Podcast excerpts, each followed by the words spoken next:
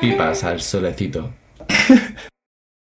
Bienvenidos a Pipas al solecito. Hoy estamos en un episodio muy especial que tenemos aquí a nuestro invitado Pato y a Juandi, ¿Qué dos pasa? coleguitas. Encantado a toda la gente. Y hemos venido a hablar sobre drogas. Para variar un poco. Para variar un poco de siempre que nos juntamos. Pero bueno, era un poco por hablar un poco sobre drogas, porque aquí este hombre sabe infinidad de, de cosas sobre drogas La verdad. y es algo que no sabe todo el mundo. Y además, aparte de saber, también ha probado. Entonces, ya no es solo el conocimiento, sino que es también la experiencia. A ver, me queda mucho también por probar y por experimentar y tengo un patinazo. Bueno, pero eso es como todo el mundo. Soy un poco niñato algunas veces también con, con los consumos, pero bueno, de todo. Todo momento se aprende al final. Sí, sí, sí, sí, todos son experiencias, claro. Yo, yo como primera pregunta, bueno, primera pregunta que siempre hago de, de siempre es, ¿de dónde vienes? De Badajoz. Pero vamos. Ya, ya, de... O sea, pero en el sentido de ubicación o de todo. De lo que te salga de la polla, tío. Es totalmente libre. Eh, pues enfocándolo un poco a de dónde viene la, la conversación, pues yo me adentré un poco en las drogas cuando tenía... Con 12 años probé el porro, pero un, muy poco. O sea, lo probé ya está. Y hasta los 15 no fue cuando ya me empecé a meter más en los porros y ya de a interesarme un poco de forma informativa. O sea, que me, que me interesase informarme y tal. Y a probar ya otras drogas con 17. Y luego, ¿de dónde vengo fuera parte de las drogas? Pues de eso, de Badajoz, que me, siempre me ha gustado mucho mm, todo lo, lo relacionado con...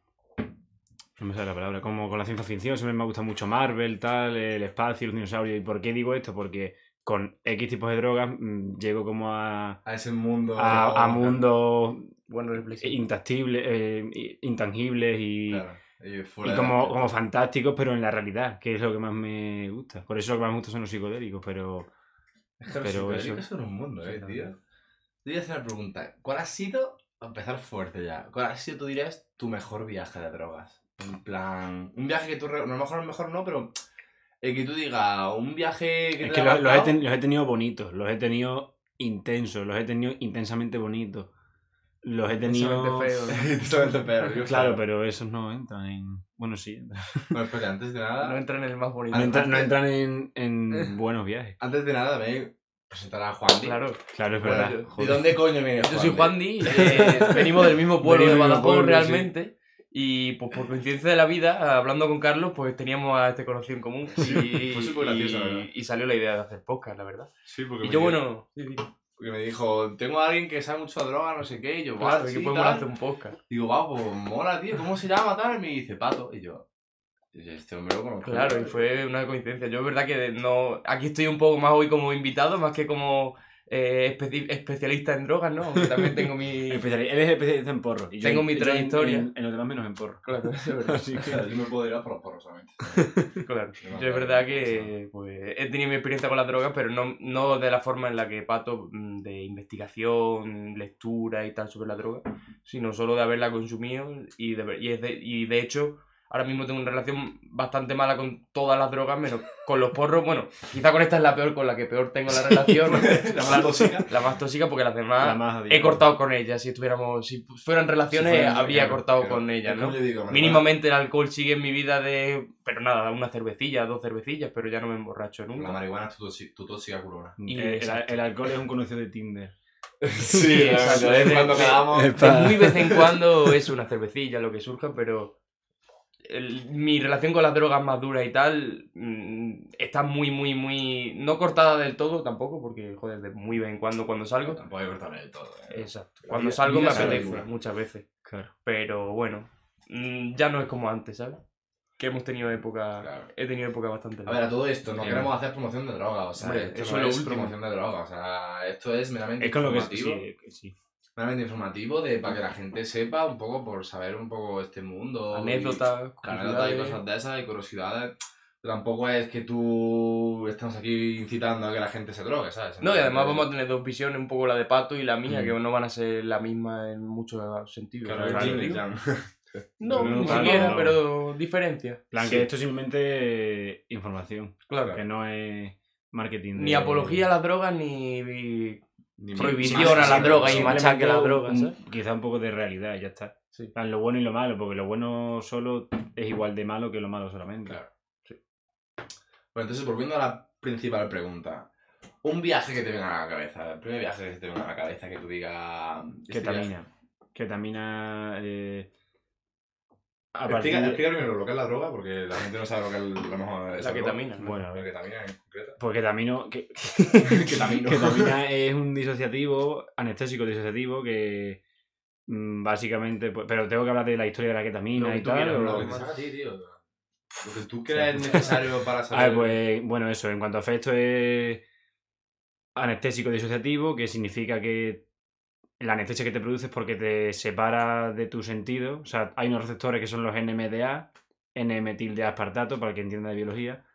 Y cuando interactúan estos receptores, que son los que se encargan como de conectar tus sentidos con tu cerebro, o sea, como unas puertas que hace que llegue el dolor, el calor y todo eso, Sí. los corta un poco y cuanta más dosis, más los corta. Y, y eso, o sea, es, es muy dosis dependiente porque en dosis bajas, al no cortártelos demasiado, bueno, a ver, tiene muchas más funciones, pero una de las principales es esa. Entonces, en dosis bajas es como una especie de borrachera psicodélica que se te alteran las distancias y los. Las distancias y los tamaños y la gravedad un poco también como que varía. Mm. No sé, una borrachera rara. En dosis ya medias ya es un poquito más psicodélico, ya tienes como un poquito más de visuales. No como psicodélicos clásicos, de colores y tal, sino más bien al, al revés. porque- un poco la forma, ¿no? Quizá. Sí, el- eh, hay como más eco, más... El el pensamiento ya es más raro, ya te parece que la gravedad va como para el lado o para arriba o... mm, No sé, son más pensamientos que... más sensaciones que otra cosa, porque los psicodélicos normales es como que te amplían hacia el exterior, los, los sentidos hacia el exterior, y la queta al revés, te, te, te va cortando más el exterior hacia ti. O sea, vas como al- alucinando más, pero porque tu cerebro tiene que inventarse la realidad, porque no le llegan, no le llega información. Claro. Y con psicodélicos al revés, te llega más de la que te, suele llegar.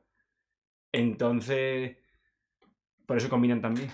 Claro, Estás comparando psico, en plan, Psicodélico ketamina clásico. con LSD Claro, o sí, sí, sí, o algo así, psicodélico ¿no? clá- Para quien no te- Espérate, Sí, claro. cosa. Alexa, de qué. pon la luz Que azul. estoy dando por hecho que, claro. Claro. Vale. No, Alexa, Alexa, la luz naranja. No hay tanta tanta luz para hacerlo. Bueno, sigue, perdón. Y bueno, que eso, que psicodélicos clásicos, que es decir, dando por hecho que la gente lo, Claro, lo conoce. Que psicodélico clásico pues serían Z, LSD, mm, 12B, bueno, cosas así. Y, y la ketamina pues sería al revés, te corta los sentidos. Vale. Y luego en dosis ya más altas, pues ya llegas a, incluso a viajes parecidos al DMT. Hay gente incluso que, que lo compara de forma por encima al DMT, los viajes que llega a tener. Y mm, para quien no lo sepa, el DMT es uno de los alucinógenos psico o psicodélicos más, Tochos. Más fuerte. como con más potencial psicodélico que puede que, que hay en, la- en la Tierra. Y bueno, eso en cuanto a efectos. Luego la, pues, la ketamina lleva existiendo desde 1962, que para el que piense que se crea el mito este de que es para caballos, no es para caballos, es para cualquier ser vivo. O sea, Claro, al final es para utiliza sí, vale, si se lo das a un caballo le hace efecto, pero a ti también. Y Sí, pero con, que con caballo te refieres a que se ha usado clásicamente como sedante de, de- y de otro Mm, animal, de otro es- es pa- demás, eh, a ver, es que se inventó para humanos, no para animales. Lo que, pasa es que, lo que pasa es que como en los humanos causaba alucinaciones cuando se despertaban de las anestesias y tal, eh, pues Siempre era un, un efecto secundario que no se quería. Pero hay gente que sí busca ese efecto secundario. Entonces, bueno, la ley no quiere ese efecto secundario, entonces lo, la, la fiscalizó y se le dejó solamente a la parte veterinaria. Dándole igual a la ley si los animales quieren alucinar, ¿no? Claro. Nadie le ha Claro, preguntado. nadie le ha- decir yo que no quiero fliparlo. Nadie le ha preguntado. Ya está. Si para ti puede ser desagradable, imagínate para un animal que no tiene ese conocimiento que tiene. Entonces, no sabe lo que le está pasando. Claro, no, no- sabe que le estás dando ketamina. Flipa. Y bueno, mm, que eso, que no es para caballos, es para Vale. cualquier mamífero vertebrado que se lo administre. Entonces, bueno, que el que quiera creer que es para caballos, que lo crea, que tampoco pasa nada. Y luego, pues eso, el viaje que tuve yo con ketamina, que es uno de los que más me ha marcado. He tenido otros más intensos ya combinando ketamina con otras cosas, pero este, este, este fue un poco... Sin nada.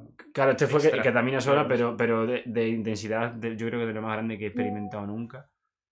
Porque, mm, fue por vía, me lo snifé por intra- intranasal y fueron tres dosis, una de 40, de 50 y de 60 miligramos. La de 40 fue pues, un, un efecto normal, como el que había tenido otras veces anteriores. eh, así como una borrachera como la que he dicho antes, así un poco rara, que todo era divertido y te reías por todo. La segunda de 50 fue menos de una hora y ahí sí que noté un poco ya de un efecto que no había vivido nunca antes, que me tuve que tumbar en un sofá y tuve una especie de... Forcé un poco una experiencia que es la que suelen contar de que con la ketamina tienes sensaciones extracorporales. Como te corta los sentidos, pues tu cerebro se inventa la realidad. Entonces notas como que ya llega un punto que la dosis es tan alta que no te separa solo del sentido, sino también te separa de tu mente y de tu, de tu memoria.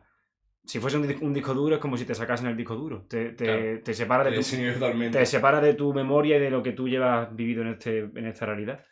Y hay veces que te llegas incluso a ver desde fuera a ti mismo, o se te olvida quién eres y de dónde y qué eres y todo eso. Qué movida, ¿eh? O sea, eh, eh, puedes llegar a tener experiencias tochísimas, la verdad.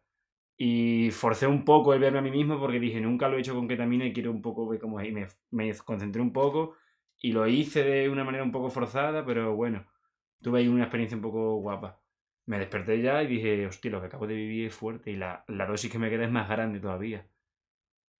Tuve un poco ahí de reparo, me esperé media horita o por ahí y pensé, bueno, Hemos venido a jugar. Hemos, hemos Vamos a venido, jugar. hemos venido a experimentar. El contexto era que era un domingo y tenía otros dos amigos que les había dicho de probar la ketamina de forma aislada a otras drogas, porque siempre que lo habían probado era llegando de una fiesta con no sé cuántas drogas en el cuerpo y era como para Claro, finalizar la fiesta y no tiene nada que ver cuando va con otras cosas que cuando va sola. Entonces dijeron, venga, sí, vamos a probarlo tranquilamente un domingo en una casa para ver más el efecto y tal. Y ellos lo hicieron en dosis más pequeñitas, ellos estaban bailando en el salón tal, y a mí sí que me tumbó un poco más. Porque yo es lo que buscaba, como ese viaje extra personal y tal, pero no sabía que podía llegar a semejante calibre. Y ya, pues cuando tomé la última dosis, ni me molesté en levantarme. Plan, me la tomé porque sa- es que sabía que me me iba a, a tumbar. Claro. Me tumbé en el sofá y dije, bueno, hasta aquí. Hasta aquí mi experiencia de pie y ya la experiencia de aquí va a ser tumbado. Les dije a los demás que no me hablasen ni nada porque no iba a poder seguramente comunicarme mucho y tal. Y bueno, me la tomé, me, me tumbé. Y ahí empezó lo que yo creo que ha sido la experiencia más fuerte que he vivido en mi vida, co- con drogas y sin drogas. O sea, no he vivido nada parecido jamás y nunca. Y empezó pues como, noté como que el cuerpo era una especie de masa chiclosa que se estiraba hasta el infinito. Hasta el, el concepto de infinito, pues entendí el concepto de infinito. O sea, no, no puedo explicarlo, pero como Sí, que lo, entendí un poco y luego se contraía otra vez mi cuerpo y se volvía como una cosa así. Luego era como que iba por una especie de tobogán a una velocidad más alta que la velocidad de la luz. Y. Y siempre había un final con, con el que te chocabas y todo hacía. Y se, mm, se. como que remodelaba todo y. Y era otro. Eran como salas. Ibas por salas diferentes o, o espacios. Y todo se parecía mucho al espacio cósmico. Como todo era negro, como una especie de puntitos blancos. Que no eran estrellas, pero como algo parecido, no sé. Y. Claro, al final, como dices, como te corta los sentidos, quizás se Claro, es que lo más parecido, tu conocido cerebro, que- tu cerebro se inventaba un poco El sí, espacio, Sí, el sí, sí, algo así. Y era, yo lo, lo percibía como infinito ese espacio, pero le veía paredes. Plan, no, no sé cómo explicar eso, pero, Sí, un- espacio finito, por así decirlo. pero no era finito, porque no tenía final, pero yo le veía final. O sea, es que, es que no sé cómo... Eh, yo, Ya, lo- yo- yo lo percibía sin final, pero veía final. Y no lo veía por los ojos porque yo no tenía cuerpo. Era algo sin cuerpo, como una especie de presencia. O sea, e- e- era como que mi mente era la que estaba percibiendo eso, pero mi cuerpo no, porque mi cuerpo lo, notaba como algo variable. O sea, todo el rato era algo desfigurándose y de forma agradable, todo el tiempo fue agradable, no fue nada... Claro, también depende de cómo tengas la mente también, ¿eh? Porque depende Yo- de yo- lo yo que- ahí, no, se claro. le pira. Eso La- lo, la- quiere- lo hace sabiendo que vas a hacerlo y buscándolo Claro, también. ¿no? claro, Fueron claro, tres dosis. Claro, yo me, yo me esperaba eso. Hay gente que se la toma de golpe esa dosis de, de grande, No sabe. estando de fiesta y se tumba y tiene esa experiencia en medio de una fiesta, que tiene que ser súper desagradable. Por eso hay que tener un, poco de cuidado con eso cuando estás de fiesta. Y. mm, Y luego hay muchas cosas que no recuerdo porque también te produce amnesia anterógrada, que significa amnesia durante el efecto, que te borra algunas cosas O sea, se te olvidan cosas. Claro. Y yo creo que también se olvidan cosas porque hay cosas que tu cerebro no está capacitado para procesar. O sea, las vives en el momento porque las estás viviendo, pero, pero, luego, luego tu cerebro no, no es, capaz de recordar eso porque no puedes ni, ni explicarlo. No... O sea, yo lo, lo más intenso que llego a recordar, y seguro que había cosas más intensas, era que había veces que veía o sentía. Pues no era ver, porque no había ojos, era, no sé. Había como una máquina, por así llamarlo, pero no estaba hecha de nada sintético, era como orgánica, no sé, era, no sé. Y era gris, blanca y negra, y yo la vi dos veces. La primera la, la percibí como la fuente que hace que todo se mueva, que todo, que la realidad exista, como algo así, no sé, Mm. como el núcleo de la realidad. Y la segunda vez que lo vi era como el centro de la mente humana. O sea, de lo que hace que la mente sea la mente, porque al fin y al cabo todo lo que percibimos, eh, la realidad es por la mente humana. O sea, lo que entendemos como realidad es por la mente. Si no hubiese cerebro ni mente, no No existiría existe ninguna realidad, claro. nuestra forma de entender la existencia. Claro, luego habrá otros seres vivos que yo qué sé, ¿sabes? Claro, al final depende de cómo tú seas también cómo Claro, pues, la realidad. es que es un una u otra. Sí, sí. Es que Sí. es complicado de explicar esto, pero como que era el centro de lo que es el concepto de mente humana. No de cerebro físico, de órgano, sino de mente Mente, sí. Sí. lo que es el lo que no se toca de la- del cerebro, plan lo, lo- Lo racional, ¿no? Porque- lo racional, sí, lo que hace que entiendas y que comprendas cosas y razones, todo lo que es lo racional, claro. Pues era el centro de todo eso. O sea, si eso se paraba, la mente dejaba de existir. El cerebro el, el- la mente humana como que no se anulaba. No, sé, es que no sé cómo explicar. Claro, es que al final, te digo, explicar un viaje de estos. muy complicado. es- Y encima, es muy y, y encima complicado. uno de ketamina, que es más, para mí es más compleja que los otros psicodélicos. O sea, es bastante más. Claro que no sé cómo era. Me ha llevado a sitios más extraños y oscuros que la el LSD y las setas y tal. Y eso era como lo más bestia que recuerdo. Y luego también cuando iba por el tobogán ese, eh, era súper divertido porque notaba el cuerpo como que me... Algo que veía a mi alrededor es lo que me abrazaba y es lo que me empujaba en ese tobogán. Y el sofá que estaba debajo de mí también era como otra cosa que me tocaba y me... No sé, como que no- notaba el sofá. Era, era, la ketamina era como muy sensorial, la notaba muy... Físicamente era un efecto muy fuerte. Y en, en una de las veces en ese tobogán, tú cuando, cuando yo quisiera, abrí los ojos y volvía al salón en el que estaba. Que lo hice un par de veces, de hecho, porque la experiencia era como muy, "Uf, quiero parar y volví al, al salón, pero el salón estaba totalmente... Claro, solo que estaba en o movimiento. sea, el, el techo a lo mejor, el techo a lo mejor lo veía por aquí. Sí, pero al, me- al menos era el salón, ¿no? Era el salón, claro. Claro. Luego, luego los, los otros les veía unas cabezas enormes, o sea, cosas así. Pero bueno, era donde estaba, más o menos.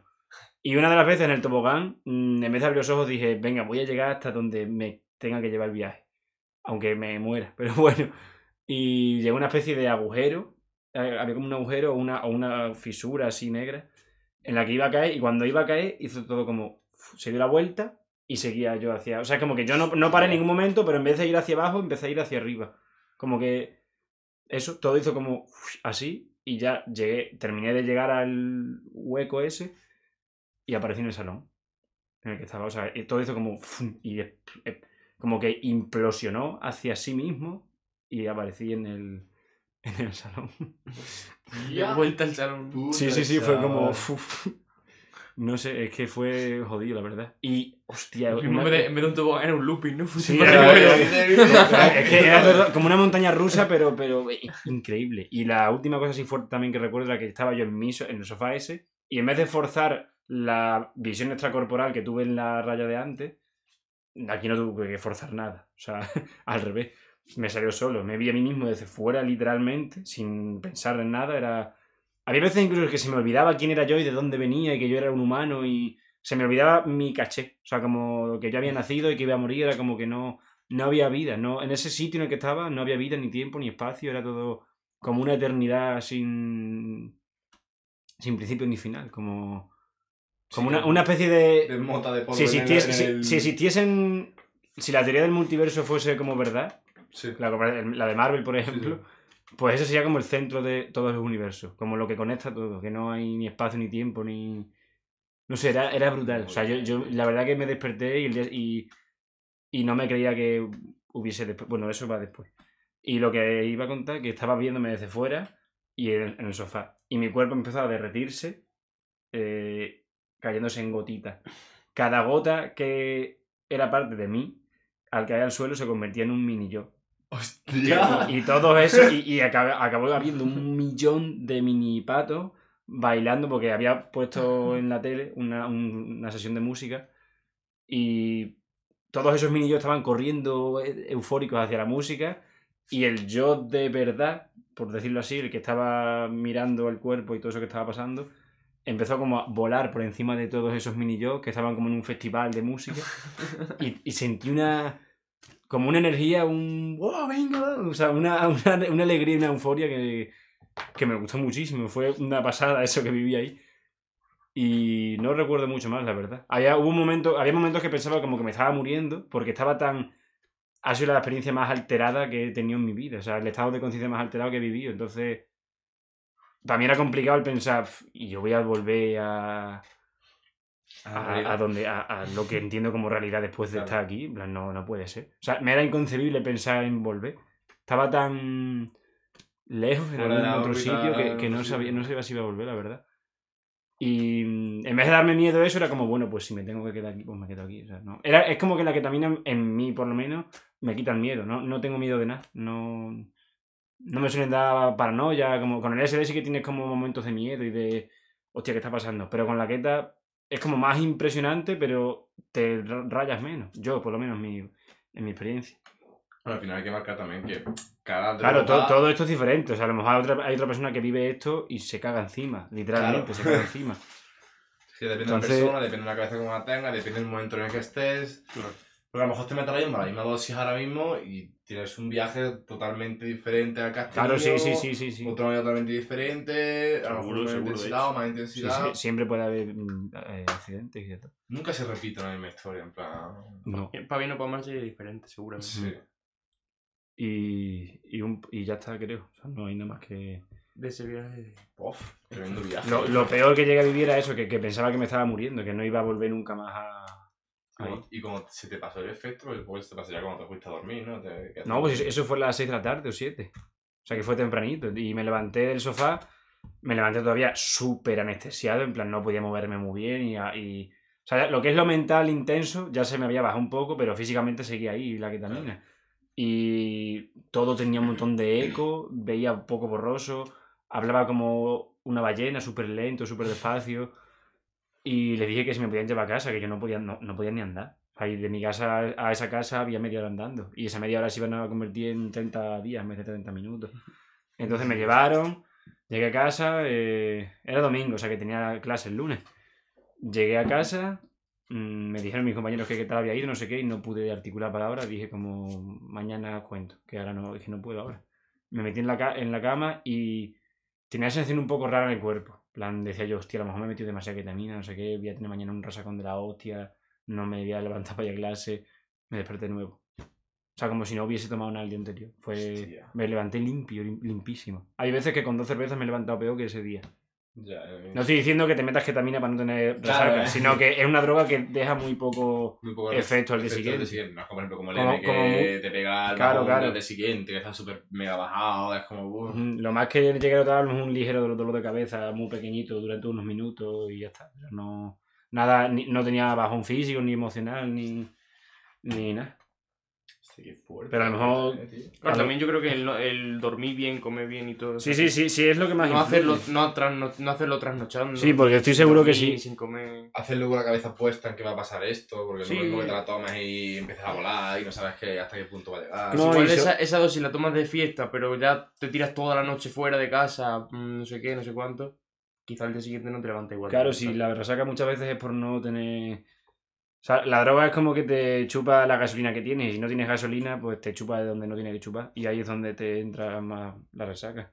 Claro, es la deshidratación, la resaca en verdad, por lo menos la del alcohol es deshidratación pura y Mm, dura. sí, es sí. que cuando Si bebes bebes te vas agua- deshidratando y yo por eso tengo ahí una, una esas de agua ahora que me estoy viendo un cervecillo. Mm. Porque si bebes agua mientras estás bebiendo, que luego de fiesta, pues raro que haga eso, ¿no? Pero yo nunca lo hago de durante, pero sí cuando llego a casa, ¿no? Bebo un- dos vasos de agua y se nota, porque el, el alcohol lo que hace es deshidratarte mientras lo estás tomando.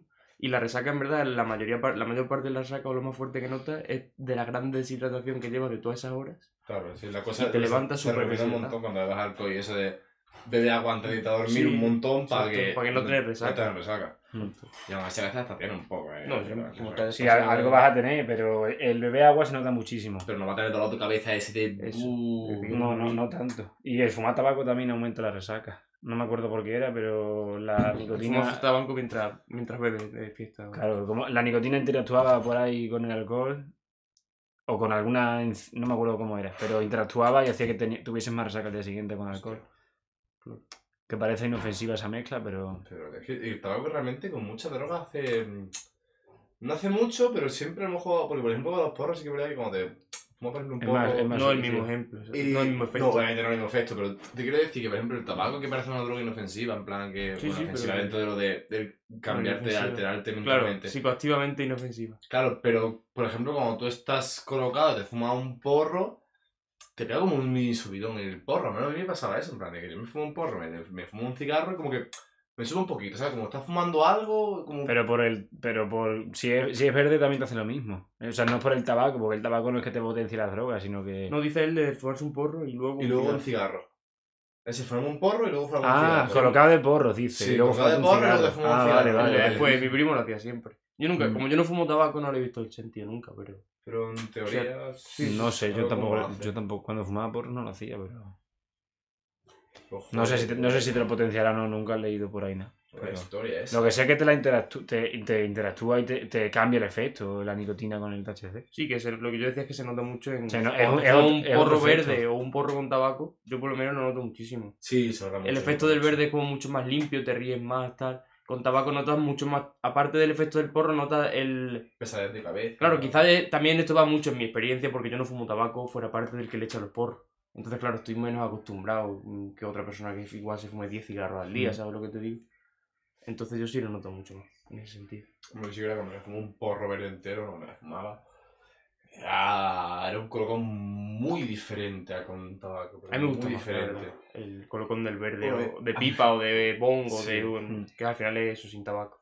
Bueno, pero sí que verdad cuando le pego un un porro verde, chaval, es como que te entra tan suave, en plan, como que te entra tan inofensivo por la garganta que cuando estás echado te empiezas a rajar en plan Ya, de una manera, un Bof. cabrón. Depende, a veces yo sí que toso mucho cuando, Sí, sí, yo verde. Yo en verdad me toso siempre, plan, Sí, es una movida. Es la puta Mm. también en parte. Y Bueno, quitando esa historia, tío. La peor historia que tú recuerdas, ya hemos ido a la más trascendental, vamos a ir a la más. La que tú digas, uff, lo pasé mal. Lo pasé mal, mal. Tuve una hace poco que fue mala, pero no fue la peor ni de lejos. Fue con LSD y HB, que el LSD yo creo que ahí no, tu- no tuvo mucho que ver, porque no interactúan mucho. Fue porque me, me pasé de HB y acabé vomitando, pero bueno, no... Creo que es GHB realmente, porque GHB no es una caña. Lo que se mal llama éxtasis líquido, que va en botes y va, se echa con una pipeta. Sí, sí, vale. Sí, Que no es éxtasis líquido, es... O sea, no es éxtasis en líquido o disuelto en líquido, es...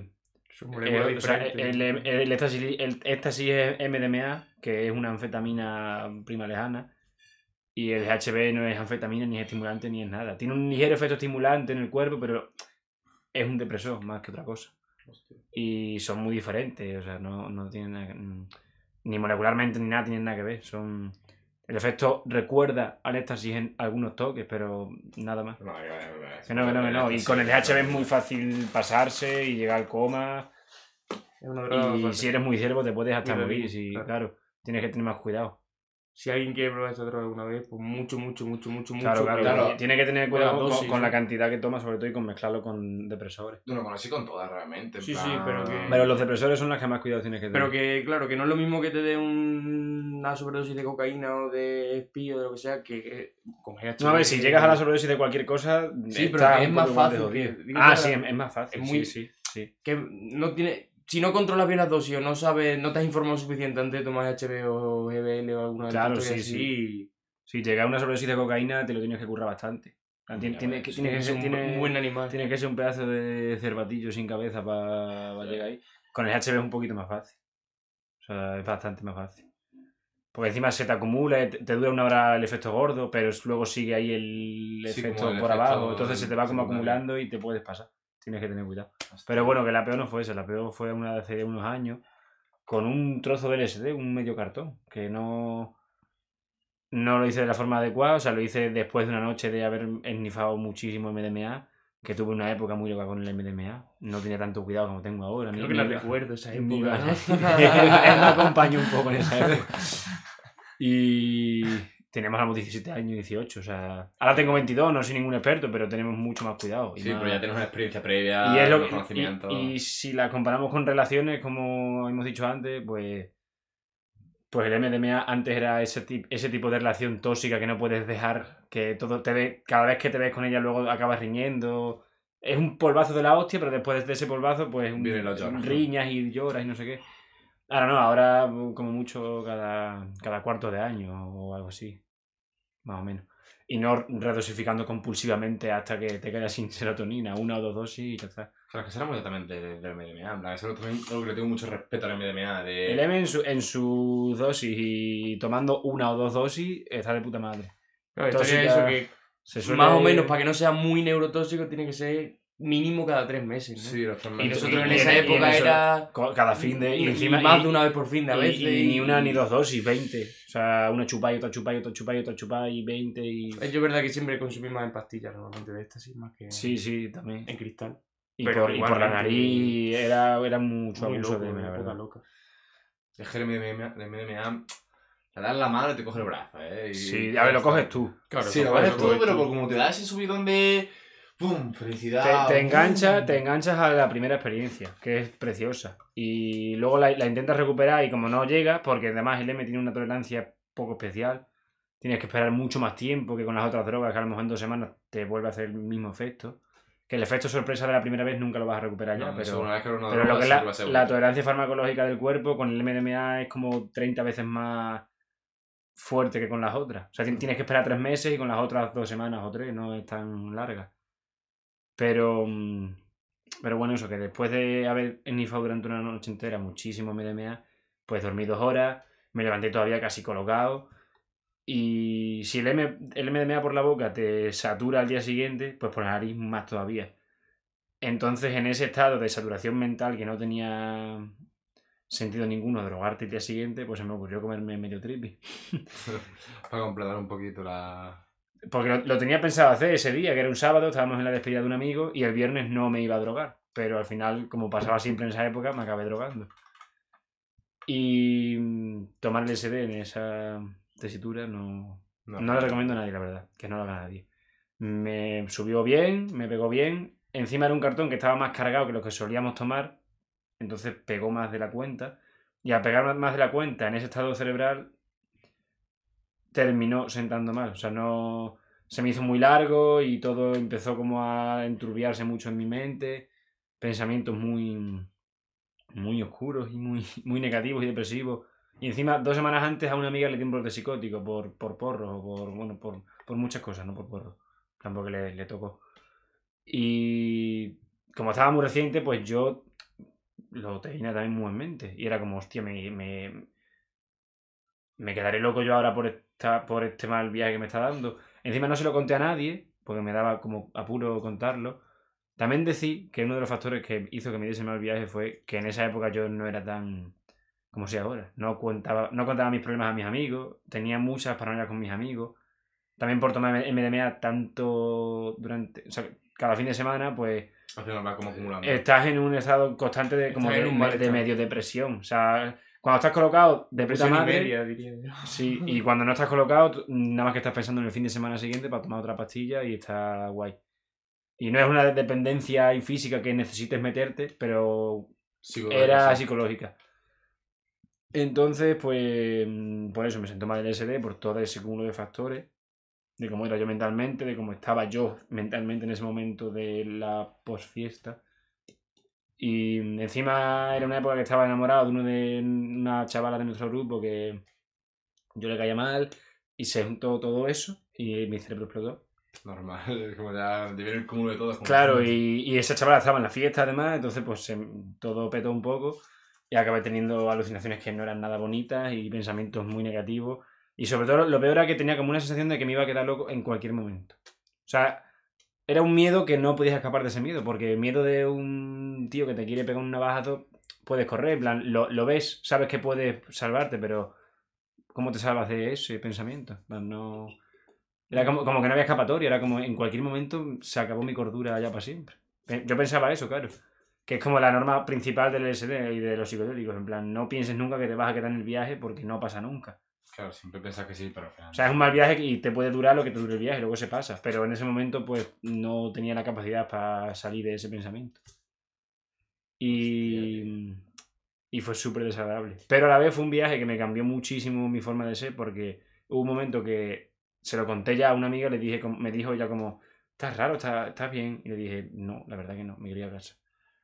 Y mm, ya empezamos a recoger todo un poco, me metí en su. fui- me monté en su coche y le dije, ¿me puedo dormir en tu casa, por favor? Que es que en la mía. Era como que me daba miedo ir a mi casa con mis padres y mi familia, no me. También es que me llevaba peor con mi familia que ahora. O sea, era todo como más negativo que ahora. Era una época de mi vida un poco más oscura y más. Hombre, 17 años. Claro, con 17 años, era, yo qué sé, más niñato, más... Esa época en la que no te llevas tanto con tus padres y tal, y eres más gilipollas, sí. más niñato, pues eso. Y en su coche como que me dio por llorar y le dije, tío, no me quiero drogar más así, eh, no...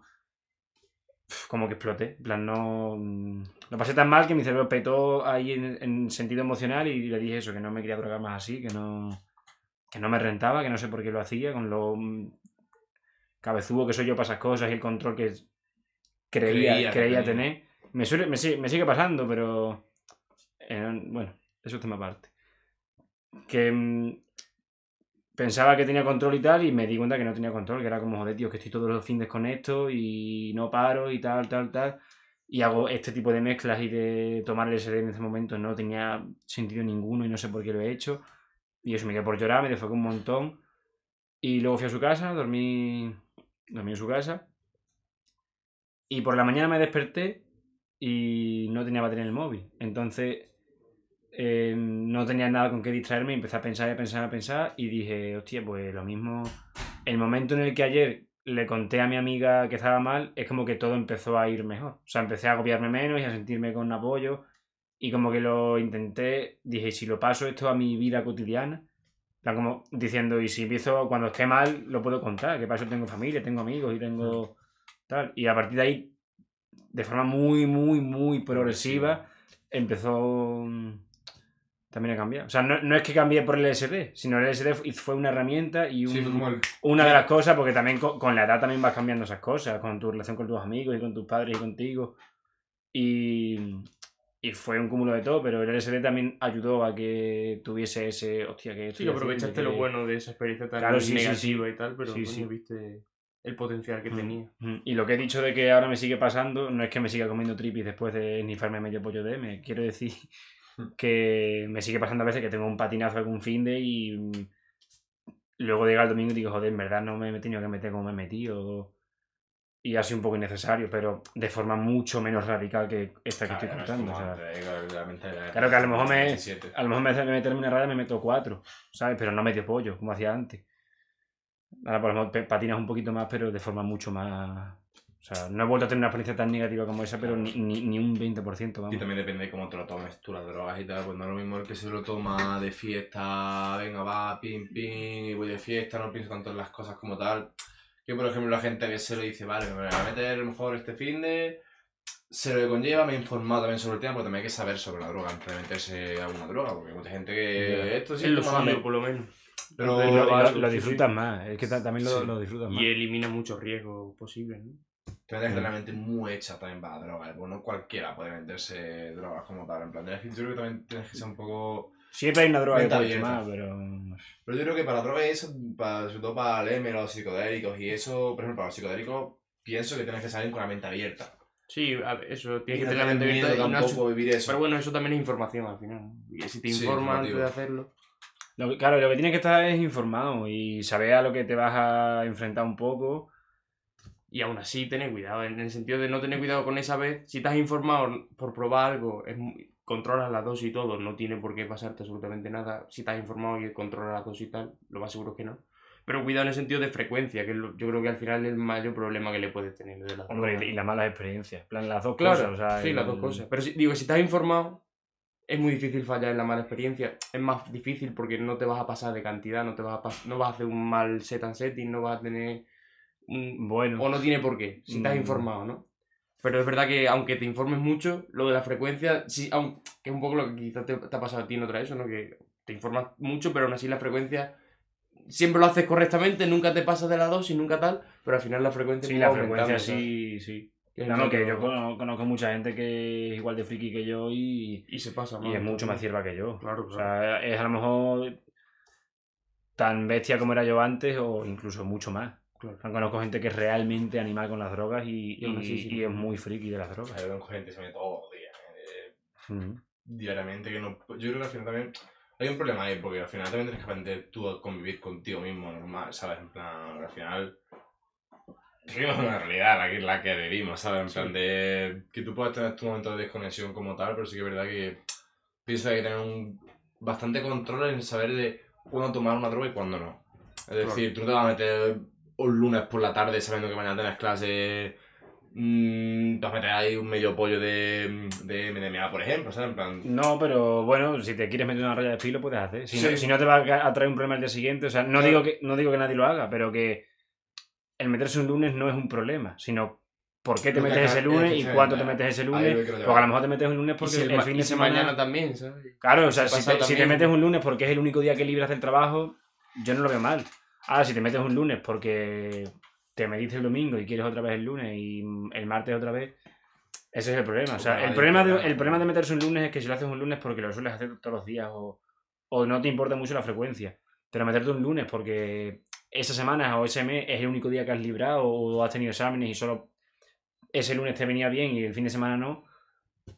Al fin y al cabo, los días son todos iguales, solo que. Quiero decir que un lunes no te va a sentar peor que un domingo. Simplemente en tu mente es como que el lunes no es un día para drogarse y el sábado sí. Claro, que al final los límites los pone cada persona o los debería que poner Claro, cada persona, exactamente, ¿no? sí, Y hasta eso. pienso yo que hay gente que puede poner límites por encima de lo que ya le esté quitando mucha salud y tal, pero sigue siendo una decisión válida y personal, yo creo, ¿no? Sí. Tú, yo creo que cuando tú tienes una adicción, un problema o simplemente consumes una droga, no tienes que tener problema, toda droga o otras actividades que no tienen por qué ser drogas, ¿no? Todo lleva un coste y un beneficio, ¿no? Y tú tienes que explorar y tantear qué coste tiene y qué beneficio hasta que digas, pues mira, si es beneficio, si sigue saliendo beneficio, pues sigue haciéndolo y si, sigue y si sale más coste que beneficio, pues parar de hacerlo, ¿no? Yo hablo también un poco en mi caso, en el sentido de que yo soy bastante bestia también con la droga. Mm, A ver, sobre todo, al principio yo fui bastante, tuve muy mala relación con el alcohol, ¿sabes lo que te digo? Porque como que empecé a beber súper de joven, así con 13, 14 años ya a emborracharme, y era muy niñato. Además, la primera vez como que me emborraché, que fue un poco, lo, afectó bastante a mi primera experiencia realmente mala con el alcohol. La primera vez que me emborraché, no, sería la tercera o cuarta vez que me emborrachaba en mi vida, pero ninguna vez sido borrachera muy fuerte. Llegué a mi casa y mi madre, que yo que sé que es madre soltera y demás, pues no, no sabía quizá cómo gestionar eso muy bien y simplemente moría la boca alcohol y tal. No era una borrachera ni del otro mundo ni nada mm, fuerte ni nada, pero su reacción fue ponerse a llorar un montón. ¿Sabes lo que te digo? No ponerse a hablar conmigo, decir, oye, pues puedes beber, pero esto no, eres muy pequeño. o- Su reacción fue pues natural y válida, ¿no? Pero fue una reacción un poco desmedida en ese momento, lo que fue mí eso. Entonces a partir de ahí me tiré como, yo que sé, cuatro o cinco meses quizás sin beber. Y me pasó que la siguiente vez que salí a beber fue una locura porque no tenía pensado ni siquiera beber. Íbamos un colega y yo a una fiesta de carnavales. Conseguimos un sitio donde comprar botellón. Claro, te- teníamos 14 años, pues no te venden botellón en todos lados, obviamente. Y fue una locura porque, claro, pillamos una botella de Lario de estas de litro. Y no, yo hacía tantísimo tiempo que no bebía que tenía como muchísima ansia, ¿sabes lo que te digo? No tantísimo tiempo que no bebía, porque eran cuatro meses y lo había, pero quizás, yo que sé, lo había probado. Imagínate que lo pruebo un día, ¿no? En los tres siguientes meses me emborracho dos o tres veces y luego como cinco o seis meses sin volver a probar una gota de alcohol por todo esto que pasó de que mi madre se puso tan así a llorar y tal y. Y ese día se nos fue completamente la olla. Empezamos a echarnos cubatas gigantes, cubatas sin hielo, cubatas sin fanta, a bebérnoslo de un trago. Y a los 25 minutos así, menos dos culos que le dimos a una muchacha que iban con nosotros, mi colega y yo nos bebimos la botella entera de Lario en 25 minutos, de litro. Yes. Yo no recuerdo casi ni estar borracho, recuerdo de directamente de estar de pie andando tal a desplomarme y ya de ahí yo no recuerdo absolutamente nada. La historia se torció muchísimo, estuve a punto del coma, me llevaron al hospital, llamaron a mi madre obviamente, un montón de movidas. Un tío me el tío que nos había conseguido para comprar los botellón, supongo que todo me lo contaron, yo no me acuerdo de absolutamente nada. Se supone que se cagaría o algo por habernos conseguido eso y quería llevarme a un campo, un descampado, hasta que se me pasara para que no me viera mi madre, ¿sabes lo que te digo?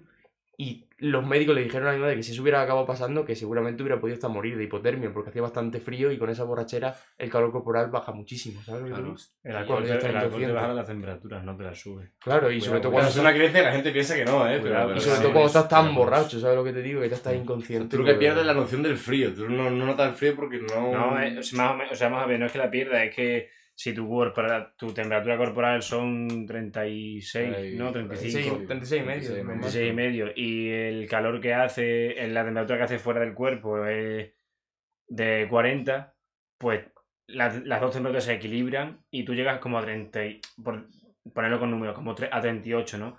Entonces notas más calor, notas calor, ¿no? 40 grados es hace calor, cuando hace, cuando hace 40 grados en la calle se dice que hace calor, ¿no? Cuando hace 20 o 12 o 10, pues al revés. Hace más frío fuera del cuerpo que en el cuerpo. Entonces lo que va, el cuerpo lo que hace es como regularse hacia abajo. O sea, no, no es que se regule, Claro, que pero tú va- notas, notas calor Claro, porque no- te no- baja la temperatura tuya. en tu cuerpo hace más calor que fuera. Entonces lo que notas es frío. Si tu, tu temperatura co- corporal baja, que es lo que hace el alcohol, que te la baja, notas menos Claro, frío. Notas calor. Claro, no, notas, exacto, no tienes, no tienes ya frío porque la diferencia del ambiente a tu cuerpo es menor. Que la sensación Claro. térmica es de calor, pero realmente lo que produce en tu cuerpo es frío. eh, Claro, baja tú, tu tú- temperatura. Tú, no- tú notas calor porque de 36 grados a lo mejor bajaba a una barbaridad, a 30. Hombre, Entonces, imposible. Es imposible, pero para Sí, que, para para que sea más, fácil imaginárselo. Entonces tu cuerpo lo que nota es mm, calor porque tiene menos calor en el cuerpo. Sí. O sea, el calor al fin y al cabo no es una temperatura, son dos. Eh, El calor o el frío es una comparación de una temperatura con otra.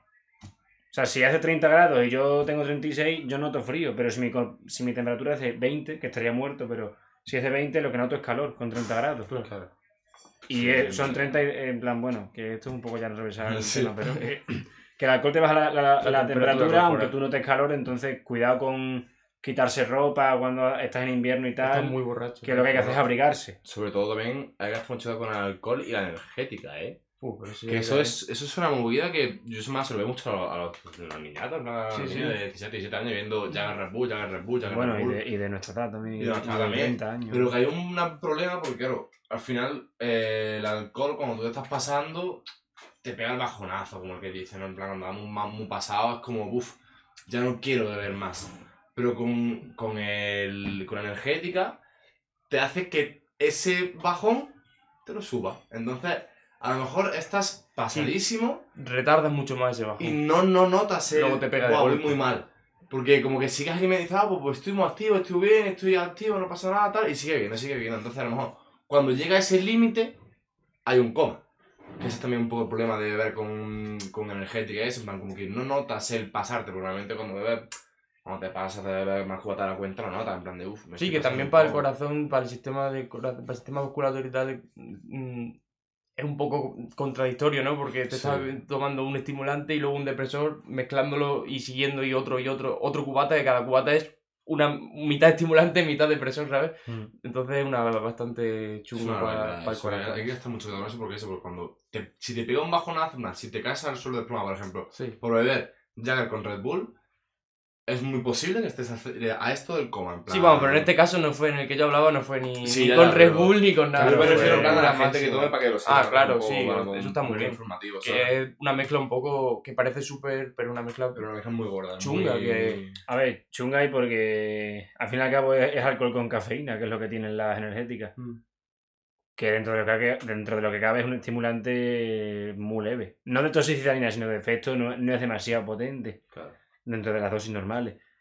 Mm, Pero si se mezcla con otros estimulantes, que un amigo una vez lo mezcló con meta- metanfetamina, que para que no, no lo conozca es de los estimulantes más poderosos que existen, y tóxicos y peligrosos. Así que el que lo quiera probar, que sepa bien a lo que, Mucho cuidado. a lo que se Mucho, enfrenta mucho. por- porque bueno, Sí, tie- tiene su peligro. Tiene su peligro. Y bueno, él probó una raya de eso, le dije que duraba 5, 6, 7 horas, que era potente, y que era potente, que, que no, no había alcohol en esa fiesta para superar la metanfetamina. Bueno, no me hizo caso, bebió y bebió y bebió y decía, tío, me bebió un botellón entero casi yo solo y sigo súper eufórico y no hay manera de bajarlo. Digo, pero ¿por qué quieres bajarlo? O sea, Si no, no tuviera si metido- quieres estar borracho, ¿para qué te metes? Te he dicho que esto era... Puntos para arriba. Esto es lo que se mete Thor, ¿sabes? O sea, yo sé- Hablamos de la le- información. Le, le hice como esa comparación, le dije, esto es lo que se meten los dioses, ¿sabes? O sea, no- en cuanto a fuerza y a energía, que es súper energético, que ten cuidado con querer tumbarlo porque no lo vas a tumbar. Es muy difícil.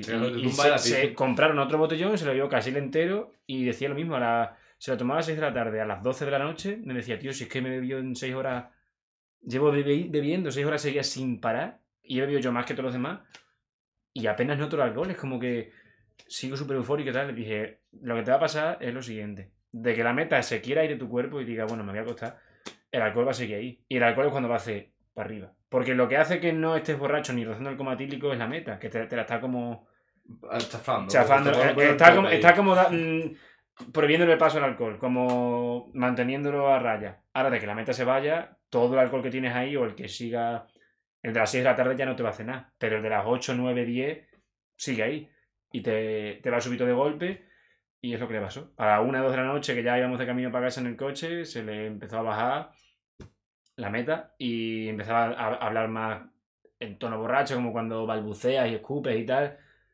Y cada vez más, cada vez más, hasta que paramos en un sitio, empezó a estar medio inconsciente y empezó a vomitar y, y chungazo de alcohol. Claro. Entonces, Claro, digo esto para que tened cuidado con las mezclas con estimulantes, porque aunque parezca que el alcohol no te sube, eh, si tu límite en sangre de coma etílico es el 0,75, ¿no? Cuando soplas en el palito del, del alcoholímetro, si tu coma etílico llegaría con el 0,75, si te metes farlopa o speed durante el- la, la borrachera, ese umbral de coma etílico en vez de 0,65 a lo mejor es 1 o 1,15. Y a lo mejor en tu cuerpo tienes 1,35, porque como vas de estimulante, No, no. has No. empezado a beber muchísimo y no, no lo notas. Eh, entonces, mm, de que se te pase ese estimulante, pues te vas y a tomar Sí, lo mismo de antes, que la sensación no es lo mismo que lo que está pasando en tu cuerpo. Claro, que tú tienes, tú tienes que ser consciente de lo que estás combinando. Y estás combinando algo que te aumenta el umbral de coma etílico. Pero de que eso se vaya, vuelve a bajar. Y si estás confiado y has subido el límite de alcohol por encima de tu umbral, antes no te ha hecho efecto por el estimulante. Pero de que se va el estimulante, el alcohol no se va a ir. Te pega Y al estar por encima de tu umbral normal, te vas a tomar por culo. Y, y hay que tener cuidado. Y eso con estimulante, con depresores, más cuidado todavía, porque no es que pasa lo contrario, se- el umbral baja y se potencia mucho más el efecto de depresión y de depresión del sistema nervioso, quiero decir. Y te, te vas más fácilmente todavía. a tomar por Hostia culo. puta, tío. Es que gasta mucho la está. las mezclas que hace y con todo. sí. Es que hay que tener mucho ojo cuidado con todo. O sea, yo siempre lo que he dicho. ¿Tú quieres probar algo? Pruébalo. Pero infórmate primero. Claro. Infórmate. Sab- tienes que saber lo que lleva, lo que puede llevar al máximo, lo lo que no, lo que se puede combinar, lo que no se puede combinar, porque hay mucha gente que se mete a lo loco. en plan, Sin hay duda es lo mucha suyo. gente que se mete a lo loco, no sabe lo que es, no sabe cómo pega, no sabe nada. Y yo es verdad que me alegro de haberlo hecho así en, cuando he probado cosas realmente y se lo agradezco en gran parte igual al pato, también. que siempre se ha informado mucho y como somos colegas y siempre pues siempre se ha informado mucho y siempre te ha contado todo antes de tú probar algo, ¿sabes lo que te digo? Eso es importante. Y Eso si, está y muy si bien. podéis analizar lo que pilléis, analizadlo. Porque eso sirve de mucho, la verdad. Sí, también. porque no- nunca sabes quién te vende algo, qué lleva, lo que te están vendiendo. Mm. Y el que no sepa cómo analizar, desde en el, en el País Vasco está.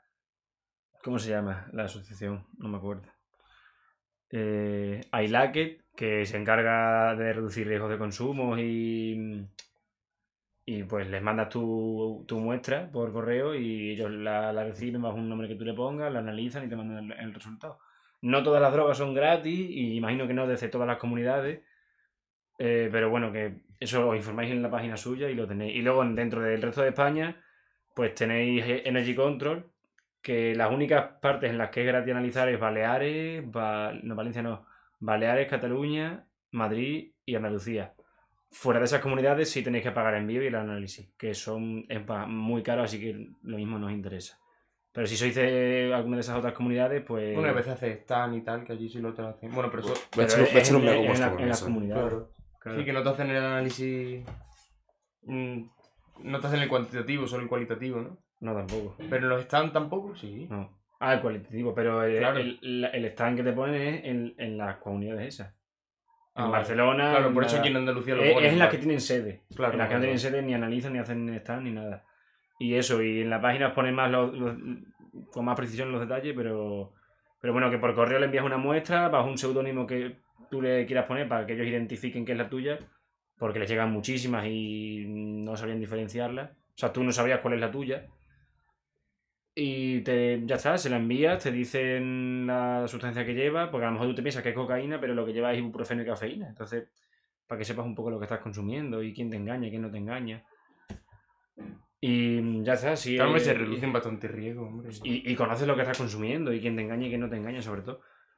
reduce riesgo de, de que Mm. te pueda pasar algo, porque hay muchos casos de muerte y tal, son, son muchísimos, Claro, son de, de, de cosas que no se están consumiendo algo y no es ese algo lo que Por- están o porque estás acostumbrado a tomar algo muy poco puro, con corte, y de que das con algo que va muy alto en pureza, te, También tú te pasas de estás tomando más de la dosis que estás acostumbrado. Entonces te, Hay que tener cuidado. hay que tener tienes que saber la, la pureza. Si puedes saber la pureza que estás tomando, la verdad que, que mejor. Y las drogas que son gratis analizadas ahí son eh, la heroína, la cocaína no, el speed, el éxtasis, el LSD y el 12B. Y el Tusi rosa este, que el Tusi rosa no es 12B, chavales. Eh, cuidado con eso. cuidado. tú, si no... O sea, tendría que serlo porque Tusi realmente es una vibración de Tusi B, que es 12B en inglés. Pero en algún momento de la historia moderna, pues alguien, creo que fue en Colombia cuando empezó, cogió una mezcla de varias drogas, le echó un colorante y lo llamó Tusi. Y esa, esa mm, droga, que no es una droga, es un producto que es una mezcla de varias Sí, drogas una combinación. suele ser siempre ketamina, MDMA y cafeína. Y lo que tú quieras. Hay tusis que llevan tranquimacines y. No sé, en plan, cualquier cosa. O sea, te puedes encontrar cualquier cosa. Sí, Es no, como- no, es como lo típico de la coca, ¿no? Que de hecho a lo mejor lo cortan con... Claro, pero no, esto, pero esto la- directamente es que la droga en sí no es ninguna droga, No, no, es ni- no, no es una sustancia, no es una sustancia, se llama combinación, Es una, es una mezcla, claro. eh, o sea, de hecho, casi nunca lleva tusi como tal. No, casi nunca lleva 12B. Entonces. mm, y encima de las más caras. Para mí es un engañabobo. en plan, es- Es la expresión máxima y más realista de la ignorancia que hay con las drogas y de lo fácil que, que la gente se engañe. Y de lo que a la gente le da igual el efecto, sino el drogarse de lo que sea.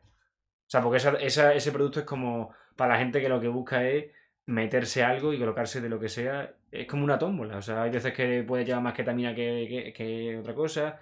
A veces. Como cada, cada vez que lo vayas a pillar va a variar mucho el producto, como todas las demás, pero con esas más todavía. Es como. Eso, la máxima expresión de la ignorancia con el consumo y con el efecto que busque. O sea, es como que a la gente le da igual qué efecto tener, lo que quiere es estar drogado de algo. Y ya está. Y esa, ese producto, ese, ese Tusi, para mí es como su máxima expresión. De la mierda de sociedad que hay con las drogas y todo eso. Pues joder, tío. Pues ha quedado algo interesante. Vamos a ir Sí, por aquí, llevamos ya una horita ya de, de una hora ya, ¿eh? De Ujú. charleta. Pues nada, Tampoco van a hacer tampoco una hora, tampoco más de una hora y pico la gente no se lo traga. no se nos escuche. Sea, Pero, pero tío, ha sido un puto placer, tío. Que O sea, a mí también, la verdad que me ha encantado mucho. Hace un montón que no te veía, o sea que. sí, cuando quieras hablar de cualquier otra cosa, pues... Sí, pues vamos a hacer segunda parte algún día de estos que venga Sí, sí, otra sí. vez, hacemos otra parte. Y hay de otras cosas, también la música electrónica me gusta mucho y Claro, tengo también, mucha... verdad, tampoco, tampoco no es solo. No, es verdad, pero de música tú también puedes hacer Sí, de música electrónica me gusta también mucho Y.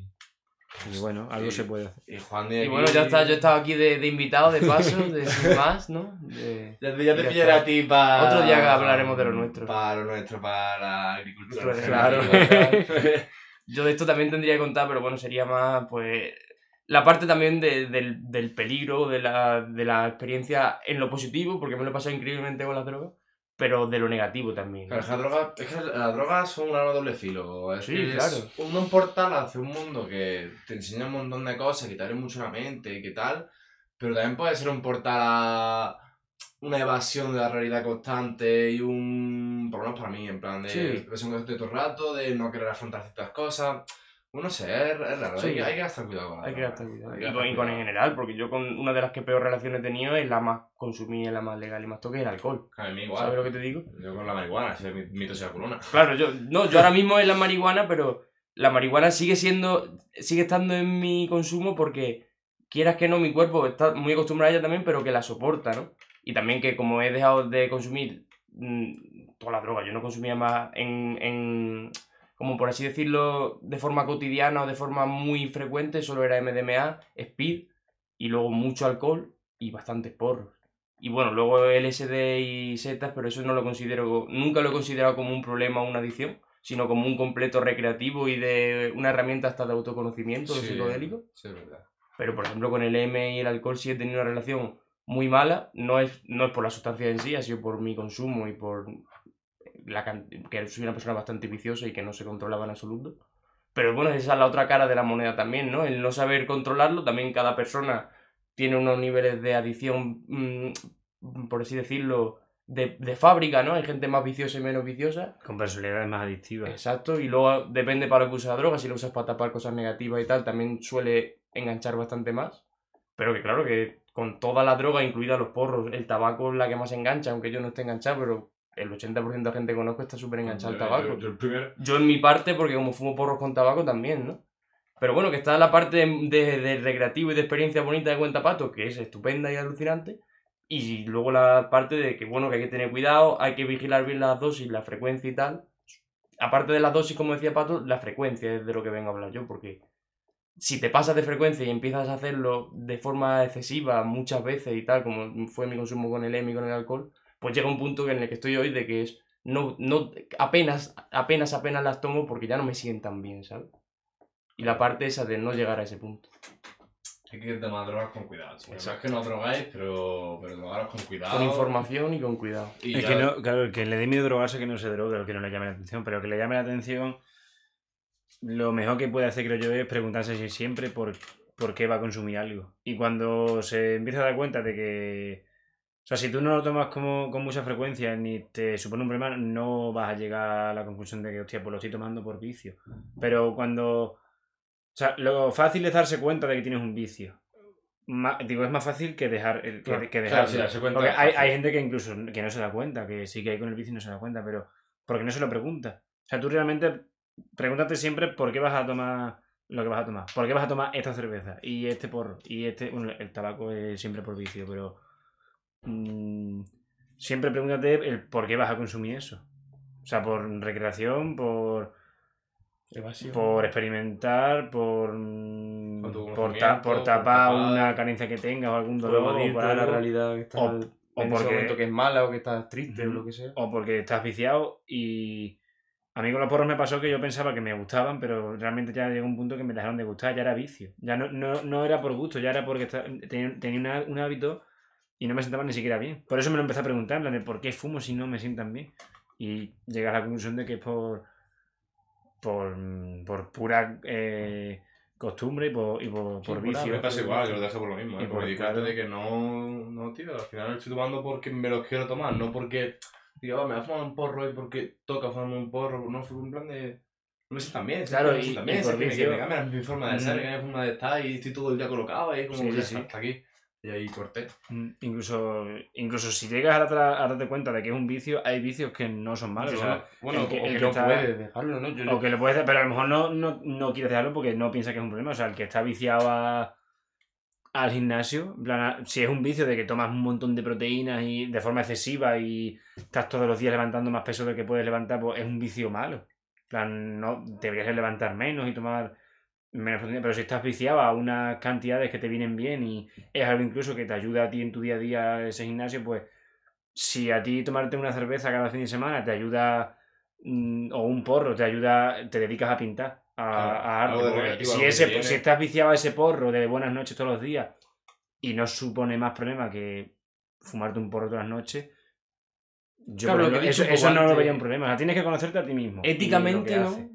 Éticamente el límite lo ponemos cada uno. En el sentido Claro, de sí, que sí, sí. Luego, en la salud, pues hay gente que, como tú dices, puede estar viciado y hasta le viene mal a la salud, pero bueno, si él moralmente dice, no qui- aunque el coste sea mayor que el beneficio, sigo sin querer dejar esta sustancia, pues para adelante cada uno, ¿no? Claro, pero quiero decir, si, si, tú- si el coste es que estás fumando todos los días, mm, un ejemplo. aunque sea un, un porro por la noche, te fumas un porro por la noche, pero lo que haces es nada, o sea, es simplemente por vicio y tal. Si crees que te está viniendo mal a tu memoria o algo, pues déjalo si quieres. Si no notas ningún ningún cambio negativo, mm, pues no, haz lo que tú quieras.